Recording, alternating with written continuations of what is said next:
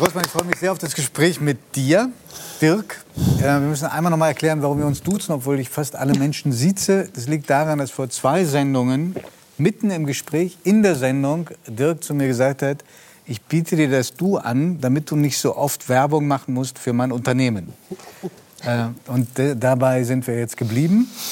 Ähm, eine Sache interessiert mich noch. Hat eigentlich, hat, haben Sie eigentlich mal, Laura, überlegt, in die Politik zu gehen? Ganz ehrlich? Hm? Nein. Ich finde, wär, Sie wären ein großartiges politisches Talent. Mhm. Stefan Weil Absolut. nickt. Ja gut, dann. Hm? Wollen wir es mal probieren? ich hole mir gerne Tipps. Welche Partei? Es gibt, da eventuell, es gibt da eventuell noch so ein paar Hürden, die ich da nehmen müsste oder so. Ein paar andere Träume, die vorher abzuhaken sind. Aber ist ja erst das erste Drittel vorbei. Ja. Dirk, ja. ein bisschen was von deiner Leidenschaft für das Thema ähm, Erhaltung der Erde, Umweltschutz, Klimawechsel haben wir jetzt schon gemerkt während dieses letzten Gespräches mit Laura. Ähm, du hast äh, das zusammengefasst in einem Buch, was nur zum Teil ein Sachbuch ist. Eigentlich ist es kein Sachbuch, ein Thriller. Naja, aber es sind lange erklärende Passagen, die sich in jedem Sachbuch äh, sich auch gut machen würden. Es ist ein Thriller mhm. mit sehr vielen Strängen. Das passt zu dem Titel, nämlich der neunte Arm des Oktopus. Der hat ja auch viele Stränge. Mhm. Ähm, und deswegen auch auf die Gefahr, dass es ein bisschen länger dauert. Mhm. Was aber toll wäre, wenn du das verhindern könntest. Hm. Fühlst du dich in der Lage, in wenigen Sätzen zu erklären, worum es in diesem Buch geht?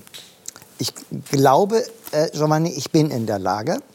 Weil ich muss aber kurz erzählen können, wie dieses Buch nee. Das kommt danach. Erst ja, aber es ist so, es, ich soll was erklären, aber darf nicht sagen, nee, wie es dazu ganz kam. tolle Fragen zum Danach. Also gut, du okay. mir. Mir ist der Gedanke gekommen in einem Satz, mir ist der Gedanke gekommen in einer besonderen Situation. Was passiert eigentlich, wenn die drei Großmächte, Russland, China und USA, wenn die statt gegeneinander zu arbeiten, gemeinsam, und zwar auch mit Vertrauen untereinander, gemeinsam versuchen würden, alles zu tun, sogar abzurüsten, um Geld zu sparen, alles zu tun, um das Klima noch zu retten. Also wenn die als Vorbild vorangehen würden, äh, ich erinnere daran, dass alleine USA, China und Russland fast 1000 Milliarden, Milliarden, nicht Millionen, Milliarden Dollar jedes Jahr in Rüstung investieren, Rüstung und Militär. Und wie viele, unendlich viele Millionen Tonnen CO2 damit emissioniert werden, das äh, weiß ich gar nicht, das kann man auch nicht googeln. Aber was passiert eigentlich, wenn die genau das Gegenteil machen? Also das machen, was eigentlich vernünftige Menschen machen. Wir versuchen jetzt gemeinsam, das Klima auf der Erde, die Erderwärmung zu stoppen. Und dazu braucht es drei Voraussetzungen. Also man muss ganz viel Geld einsparen, also weltweite Abrüstung. Man muss vor allen Dingen das immer das noch klar, bestehende aber sag, Wachstum... Aber sag, worum es in dem Buch geht. Sag, ja, das ist mein Thema. Das, das ist Thema, mein Thema. Thema und dieses Thema nicht kurz trocken zu machen, habe ich einen Thriller geschrieben, dass der, der das liest, also auf der einen Seite unendlich informiert wird, aber auf der anderen Seite auch neben diesem riesigen Ernst auch mal lacht und Spaß hat, sondern ein Buch, was man auch gerne liest. Und ich habe zig Leute jetzt gesagt, sie haben das in zwei Tagen gelesen. Ich weiß gar nicht, wie man fast 400 Seiten in zwei Tagen Ach, das schafft man. Ja, aber äh, wirklich eine spannende Handlung reinzubringen, wo man aber hinterher also das größte Kompliment kam von einem, der sagte, er würde die Welt mit anderen Augen sehen, seitdem er das Buch gelesen hat. Also ich habe eine ganz neue Frage gestellt, weil in unserem Alltag wird nicht die Frage gestellt, was passiert eigentlich, wenn die zusammenarbeiten, mit Vertrauen und mit, mit, wirkliche, mit Ehrlichkeit zusammenarbeiten. Ich habe einfach mal das thematisiert und der Hintergrund war, Giovanni, dass ich in den letzten 20 Jahren erlebe, dass es werden Informationen ausgetauscht, Meinungen werden ausgetauscht, es werden Absichtserklärungen abgegeben, es gibt Klimakonferenzen, aber tatsächlich ist es leider so, leider ist es so, dass Greta Thunberg wirklich 100 Prozent recht hat. Die 97 Prozent der Wissenschaftler sagen, dass es eigentlich eher schlechter wird als besser. Aber so, und da habe ich versucht, eine Antwort drauf zu finden. hat keine Macht. Dirk, ich bremse dich ein bisschen, weil es gibt so viele spannende Fragen an dich. Okay. Als du dieses Großprojekt angegangen bist, mhm. auch für dich nicht gerade Alltag, sondern nee. total neues Abenteuer. Wie bist du da rangegangen, außer dass du ganz viel gelesen hast? Hast du dir erst mal Rat geholt bei Leuten? Ja, ich habe äh, meinen Freund Christian Wulff gefragt. Dem habe ich Ende Dezember das erzählt und sagt, Christian, ich habe da was im Kopf, aber ich weiß nicht, wie ich es machen kann, weil ich wusste irgendwie, dass ich das gar nicht kann, so ein Thriller schreiben. Habe ich noch nie in meinem Leben gemacht. Und dann sagte der Christian zu mir, ich muss mit fünf intelligenten Menschen erstmal reden. Und da sage ich, kennst du fünf intelligente Menschen? Und da sagt er, auch nicht, aber einen kenne ich. Das ist der Adam Sobocinski von der Zeit. Also Echt? aus deinem Bericht. Der hat das mitgemacht, jetzt bin ich ich kalt Nein, der hat erwischt. mitgemacht hat ja gar nichts. Aber ich habe ihn angerufen und habe gesagt, Herr Sobocinski, können wir mal in Hamburg essen gehen? Dann hat er ja gesagt und dann habe ich ihm meinen verrückten, meinen verrückten Plan erzählt. Und da habe ich gesagt, ich brauche kluge Leute vom Spiegel oder von der Zeit, die mir helfen, weil ich alleine schaffe das nicht. Naja, und dann hat er mir erklärt, dass ja wegen Compliance und da kann keiner mitarbeiten und so. Und nachher stand reagiert. ich wieder alleine da und dann habe ich mir meine beiden Freunde genommen oder denen das angeboten. Peter Käfferlein, Olaf Köhner. Ich sage, ich habe Die noch auch nicht schon bei anderen Büchern, ja, bei- einem, einem ja, Buch, bei anderen schon Biografien. mitgearbeitet wird. Und dann haben wir im Januar angefangen, also wie, ja, nicht unbedingt wie Profis, die mit etwas anfangen, aber ich habe angefangen, weil ich wusste, ich muss jetzt anfangen zu schreiben, sonst wird es nie was. Wie groß war denn das Team, das insgesamt... Am Anfang waren es nur drei Leute. Und dann? Äh, Ja, und im, im, im Laufe der Zeit waren wir zwölf, weil ich brauchte unendlich viel Rechercheure. Also weiß ich denn, dass es in Solingen eine Firma gibt, die Küchenmesser herstellen, woher nur ein einziges Messer mit 801 Lagen Damaststahl 21.000 Euro kostet. Was weiß ich doch nicht, aber steht trotzdem in meinem Buch drin, weil wir eben die Rechercheure oder äh, völlig überraschend, da gibt es nachher auch, es gibt ja eine Bedrohungslage mit Brasilien, es kann zum Krieg kommen und dann wird ein, ein Schuppen in einem ganz kleinen Ort in der Nähe von Rio de Janeiro mit einer, mit einer Drohne zerstört, um die, die Allianz, die Klimaallianz aus den drei Ländern besteht, die wollen also zeigen, wie stark sie sind. Und es gibt tatsächlich diese Firma, es gibt tatsächlich auch, in, es ist alles real, es ist alles recherchiert. Und insofern, also die meisten Leute sagen zu mir, äh, Mensch Dirk, das hört sich ja an wie Frank Schätzing. Jetzt habe ich mir dieses Buch gekauft, Der Schwarm, habe ich nie gelesen. Es ist wirklich eine Ähnlichkeit da, aber ich weiß nicht, warum der so, so vor spannendes Buch 17 von Jahren Frank 16, so geschrieben hat, wie ich schreibe. Das war, ich kenne ihn gar nicht, aber da gibt es wirklich Ähnlichkeiten. Und Warum, warum, warum, wie ist denn das, also das Schreiben, Frage, die man jedem Autor stellt, aber in deinem Zusammenhang besonders spannend, weil du gesagt hast, du hättest Magenschleimhautentzündung gehabt und der Tumormarker war äh, Ja, das kam ja erst, erst dann im, im Juni, weil ich, ich stand immer mehr unter. Also ich muss doch, muss mir irgendwann die, ich muss den Anfang der Geschichte erzählen, sonst kann der Fernsehzuschauer das nicht verstehen. Gut, also, Darf ich aber du jetzt ganz versprichst kurz mir, den- super, das ist das Entscheidende. Also lasst mich kurz den Anfang. Im Grunde genommen, und der Schätzing hat in seinem Buch, was ich erst seit dieser Woche, der hat das Gleiche geschrieben. Und es war wirklich etwas, was man vom Verstand nicht erklären kann. Ich wurde im Dezember letzten Jahres immer nachts, also äh, 14 Tage lang nachts um vier wach und hatte diese Handlung im Kopf. Ich weiß nicht warum, weil die, also äh, ich habe ich hab natürlich genauso bin ich vielleicht auch, äh, es quält mich als Unternehmer, wenn man immer nur über Probleme redet. Ich bin jemand, der sagt, so, was machen wir jetzt, ja? Und da das ein weltweites Problem ist, nützt es nichts, wenn wir in Deutschland alles richtig machen. Es muss weltweit was passieren. Und in, den, in dieser Traumwachwelt, die ich 14 Tage lang hatte, war 80 Prozent des Buches drin. Und ich bin, also, Giovanni, ich bin überhaupt nicht zwanghaft. Ich bin eher albern und verspielt und so. Aber ich hatte plötzlich einen Zwang, aus diesem Thema das aufzuschreiben. Und es war wie so ein Zwang. Und das kann ich gar nicht erklären. Und ich bin, äh, und als ich im, im Frühsommer das Gefühl hatte, ich bin zu blöd dazu, ich schaffe das nicht, da habe ich eine Magenschleimhautentzündung bekommen, da hatte ich Blutdruck 180 und ich war so verzweifelt. Und nachher habe ich es doch geschafft. Aber dieser Weg dahin, ich möchte es mal so krass sagen, eine scheiß Zeit. Und meine Frau hat gesagt, der ist ja völlig autistisch, der ist ja neben der Kapp, der redet nur von seinem Buch und der hat ja gar nichts anderes im Kopf. Aber das ist halt so, wenn man was Besonderes machen will, dann muss man sich zumindest temporär auf eine Sache konzentrieren und alles andere links liegen lassen. bist, du, bist du denn jetzt happy? Ein bisschen aufgeregt bin ich Weil auch. das Das ist Buch meine erste. Fernsehsendung hier mit meinem Buch. Montag kommt das Buch raus. Witzig. und- Ihr Buch kommt Montag raus. Mein Buch kommt Montag raus. Und, aber, aber, aber, aber es gibt einen Unterschied, zwischen, es gibt einen, einen Unterschied zwischen diesen beiden Büchern von ja. Sachbuch und Belletristik. Nee, Aber es klingt ja nach einer richtigen Berufung, dass Sie dieses Total. Buch... Ja, das letzte aber wurde ich wollte den Unterschied noch, äh, noch Ja. äh, kennzeichnen. Ähm, der Dirk Rossmann wird sein Buch auch in seinen Filialen verkaufen. Aha. Und es wird in Anzeigen bereits dafür geworben. Richtig. In einem Format, wie es ein Literat, glaube ich, noch nie erlebt hat. Mhm. Ähm, Und insofern glaube ich, äh, steht dem Erfolg wenig im Wege. Giovanni, es ist noch ganz anders. Also ich will jetzt, ich, natürlich will ich Marketing von meinem Buch machen, aber es ist so, also diese Reaktion auf mein Buch ist so überwältigend, dass ich momentan, also ich hatte so einen Stress. Von Leuten, die es jetzt äh, schon gelesen haben. Ja, der Verlag hat das an Lübbe, hat ungefähr an 500 Leute, Journalisten und eben wichtige Leute im, im Land geschickt. Und ich habe über 200 Feedbacks schon bekommen und noch nicht einer hat gesagt, also das, alle sind irgendwie total beeindruckt davon und, und fasziniert. Und mhm. deshalb, also was ich überhaupt nicht verstehe, die Volksrepublik China, ein ganz großer Verlag, hat eine offizielle Anfrage bei mir persönlich, also nicht bei Lübbe gemacht, ob sie in China das verlegen dürfen. Der, der mittlerweile kommt auch sehr gut weg. In ja, mittlerweile, gut, aber mittlerweile äh, ja, ist Netflix, äh, es hat ein, ein Regisseur, der die bekanntesten Sachen für Netflix macht, mit Lübbe Kontakt aufgenommen. Also mittlerweile gibt es eine Nachfrage aus dem Ausland und der Verlag, der der, kommt schon richtig ins Schwitzen. Also ich habe noch nicht ein Buch verkauft, aber es ist jetzt schon klar, dass das in, also es wird schon jetzt in, in Englisch übersetzt und es wird schon in Mandarin und Chinesisch übersetzt. Also was Dirk. da auf mich zukommt, ist mir noch gar nicht klar. Aber bestimmt was Spannendes und Schönes. Und, äh, und ja, ich, aber auch Anstrengendes. Na, hör mal, also alles, was schön ist, muss man auch ein bisschen durch Anstrengung sich erwerben. Fast alles. weiß ich doch.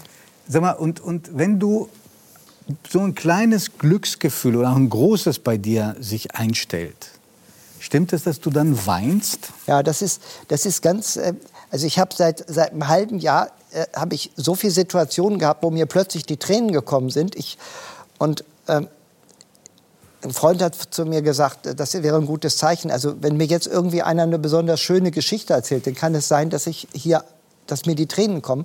Also ich bin irgendwo momentan in einer anderen Welt. Zu meiner Frau habe ich gesagt, also ich glaube, ich, ich, ich denke mit dem Bauch und sehe mit dem Herzen. Und ich bin momentan, ich bin nicht so sehr verkopft. Ich würde mich auch nie als Intellektuellen bezeichnen, obwohl ich ein gutes Buch gemacht habe. Ja, aber da haben mir ja auch Leute geholfen bei. Und das war ja auch ein Stück Teamarbeit. Ich in der Danksagung. Würdest du denn sagen, das, was du in deiner Kindheit und in deiner Jugend erlebt hast, du bist Nachkriegs ja, Nachkriegskind. Ja hat wesentlich dazu beigetragen, dass du jetzt so geworden bist, wie du bist und so ein Buch auch geschrieben hast? Gibt es da einen Zusammenhang für dich?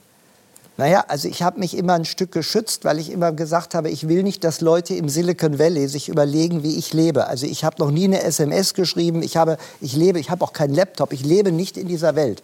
Aber wenn man mich fragt zu Fontane oder Balzac oder Dostoevsky, da kann ich ganz gut mitreden. Also ich wollte mit dieser Welt nichts zu tun haben und ich finde es furchtbar, wenn Menschen jeden Tag so 100 SMS beantworten Aber müssen. Aber du wirkst wie einer, der unglaublich nicht nur lebendig ist, sondern auch aufatmen, befreit ist, weil du so, ja, so, so verschiedene, hab, verschiedene Dinge machen kannst. Also als ich diese mit diesem war das, also die, war, das die, war das die Stimmung, war das die Atmosphäre, in der du aufgewachsen bist in Hannover? Nee, die war ja eher bedrückend. Denn also wenn man als Kind Menschen sieht mit, also Männern, ich sage immer Menschen falsch, Männer, es waren ja überwiegend Männer, mit einem Arm, einem Auge, einem Bein, ja, und in einem, mit in, in, in Trümmern aufwächst. Und, und äh, Stefan weiß, wovon ich rede und so weiter. Hannover war ja, glaube ich, zu 80, 90 Prozent zerstört. Das war nicht so lustig und es gab noch kein Pampers und es gab noch nicht, äh, wieso, weshalb, warum, wer nicht fragt, bleibt dumm, die Sesamstraße und so. Es war ja ein ganz anderes Umfeld und die, die psychischen psychischen Macken, die ich mitbekommen habe, reichlich.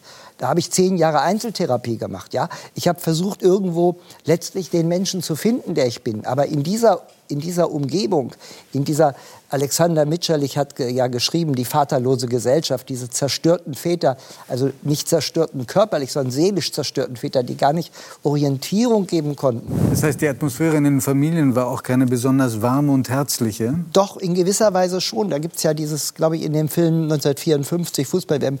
Die Mütter haben Unendliches geleistet. Und ich habe einen so tiefen Respekt und eine so tiefe Liebe, nicht nur zu meiner Frau, überhaupt, was Frauen leisten durch meine Arbeit in Afrika. Ich Stiftung Weltbevölkerung vor 30 Jahren gegründet. Da sind es die Frauen, die in Afrika die Gesellschaft zusammenhalten, nicht die Macho-Männer, die die Däumchen drehen und was geht's mich an und so, verantwortungslos sind. Nein, es sind die verantwortungsvollen Frauen. Und ähm, Dirk, ja. ich will noch einmal auf das Buch zurückkommen. Ja. Im Buch ja. Kommt Entschuldigt, wenn ich so emotional nein, nein, bin. Wir, hören dir, wir hören dir wirklich gebannt zu. In dem Buch kommt auch Gerhard Schröder ja. vor. Ja. Äh, ein Mann, von dem Stefan Weil mal gesagt hat, gehört hin und wieder auch zu seinen Ratgebern. Ähm, habt ihr beide euch eigentlich mal getraut, auch Gerhard Schröder mal die Meinung zu geigen? Mhm. Die Wahrheit ist, dass ich vieles mit Gerd gemacht habe, aber ich habe noch nie mit Gerd über Politik diskutiert. Und der Grund ist, weil ich Gerd so erlebe, anders als Christian Wulff, dass Gerd auch immer ein Stück, wenn er privat Skat spielt oder äh, ich bin kein Golfspieler, er spielt jetzt praktisch nur noch Golf, nicht mehr Tennis, früher Tennis. Also dass er einfach so signalisiert, lasst mich jetzt mal hier relaxen und das ist jetzt privat, was wir machen. Und das habe ich immer akzeptiert. Und ich finde, es ist ganz wichtig, mit Menschen nicht irgendwie Themen aufzuzwingen, wenn man selbst fühlt, der will das gar nicht. Und ich glaube, okay, der Gerd wollte sich ein Stück entspannen, wenn er mit mir zusammen war und wollte jetzt nicht über irgendwas aber das kann nicht für Stefan Weil gelten. Nein, das, das, kann, ich, das kann ich nicht sagen. Äh, natürlich habe ich mit Gerd Schröder auch schon oft politisch diskutiert. Und äh, man kann mit ihm nach meiner Erfahrung auch gut über unangenehme Themen sprechen. Also Reden Sie mit ihm über Russland? Ja, natürlich. Hm. natürlich. Man soll allerdings nicht glauben, dass Gerd Schröder nicht auch wirklich gute Argumente immer wieder hätte. Aber da müssten Sie ihn selber fragen. Laden Sie mal ein. Haben wir schon öfter getan. Er kommt neuerdings nicht mehr so oft. Ja, nein, also ich habe großen Respekt vor Gerd Schröder. Ich teile nicht alles, äh, was zum Beispiel jetzt die aktuelle Bewertung von Russlandpolitik angeht. Äh, in anderen Punkten finde ich liegt er völlig richtig. Ist ein wirklich eindrucksvoller Mann. Und sein Instagram und, und Social Media ähm, Auftritte, verfolgen Sie das? Oder sind Sie so wie äh, Dirk, der sagt, ähm, er hat da überhaupt keinen Bezug zu? Naja, ich muss ja schon aus beruflichen Gründen auch entsprechende Accounts haben, aber ich bin kein Junkie. Ich bin nicht auf den äh, Instagram-Konten von anderen Leuten unterwegs. Warum? Was steht denn beim Herrn Schröder auf dem Instagram? Ach, da sind äh, ganz äh, anrührende äh, Beiträge jetzt mit Pflanzen oder mit beim Kochen. Ähm, beim Brötchenbacken? Nein. Beim Brötchenbacken allerdings nicht. Allerdings nicht. Also man, man sieht ihn in, in vielen bislang unbekannten Facetten. Ich hätte da übrigens jetzt auch noch eine Frage an Herrn Rossmann. Ähm, tatsächlich, wenn, wenn Sie sich so fernhalten und noch keine SMS geschrieben haben und auch die Technologie nicht nutzen, ein ähm, bisschen Werbung für Ihr Buch. Wird es das auch in Online-Form geben, als E-Book? Also ja, wie heißt es? MP3-Player? MP3, ja, ich glaube Hörbuch, Aha. weiß gar nicht. Aber als MP3-Format. Und das wäre jetzt so, hat man mir gesagt, das wäre jetzt so. Man kommt, wäre ja, man wäre kommt ja ganz gut. Zwischen weil, Player und Maske inzwischen. Ja, ich, ja, wäre ja ganz gut, weil vielleicht ja, würde das auch dem, dem Wald helfen, also von dem Sie vorhin gesprochen haben. Weil tatsächlich mhm. ist Ihr Buch ja auch in Papierform erschienen. Ne? Ja, ne, am Montag erscheint das. Ne? Und es wird von einem also Ralf Hoppe... ja dann besser für den Wald, es wäre in Online-Form. Es wird von einem früheren äh, Spiegel-Journalisten, der äh, Ralf Hoppe, der 20 Jahre... Herr Rossmann, es geht um die Papierverschwendung. Danke. Kleiner Hinweis. Ähm, Macht nichts. Also, also äh, es, Digitalisierung hat ihre Vorteile. Ich kann jetzt keine gute Antwort geben. Natürlich, natürlich, kann, natürlich ist äh, Digitalisierung, also ist das in Ordnung. Ich kann jetzt keine gute Antwort geben und werde mich auch nicht bemühen, eine gute zu geben, weil ich keine habe. Ich, hab, äh, ich hätte, wenn unsere Zeit nicht abgelaufen wäre, ähm, ich, dich noch gefragt, ob sozusagen dein großes Engagement für die Rettung der Welt sich auch niederschlägt in der Produktpalette und der Geschäftspolitik deines Unternehmens. Natürlich. Ähm, aber unsere Zeit ist rum. Und letztes Mal, als du in der Sendung warst, habe ich diese Frage dir und deinem Sohn Raul gestellt. Und da wart ihr etwas verlegen. Hm. Ich wäre jetzt überhaupt nicht verlegen, weil gerade der Raul, der macht ja noch viel mehr als ich. Wir versuchen momentan im Deutschen Bundestag, Stefan, im Deutschen Bundestag eine Petition einzubringen, wo, wo es gesetzlich vorgeschrieben wird, Spraydosen, alle Spraydosen, ob das Haarspray ist oder, oder Deo-Spray ist, in kleinster Form zu produzieren, mit der gleichen Effizienz, mit der gleichen Sprühzahl und so weiter, nur ein Drittel so groß. Und wenn wir das als Gesetz hinkriegen würden in Deutschland, sparen wir 145.000 Tonnen CO2 im Jahr ein. Und also äh, Rossmann ist, also sagen wir das ist jetzt mehr die Initiative von Raul. Aber wir sind schon aktiv, denn sonst wäre ich ja jemand, der hier falsch Zeugnis redet, wenn wir nicht im Alltag genauso äh, energisch an dem Thema dran wären. Stimmt, aber Raul hat auch sehr ehrlich gesagt, das muss der Kunde entscheiden was er nun nimmt oder nicht. Ja gut, aber er war es ja, der diese Petition unterstützt hat und forciert es war, es war also, ja auch, Er ist sehr bescheiden, zu bescheiden sollte man auch nicht sein. Es war ja nur eine sagen. Wiedergabe von dem, was du ja, gemacht hast. Auf jeden Fall, Dirk, ganz egal, wie dieses Buch rezensiert werden wird und wie es äh, ankommt, was man dir wirklich bescheinigen muss, du glaubst mit ganzem Herzen an das, was du machst. Und so hm. bist du auch in diesem Gespräch hier rübergekommen, für das ich mich sehr bedanke. Danke.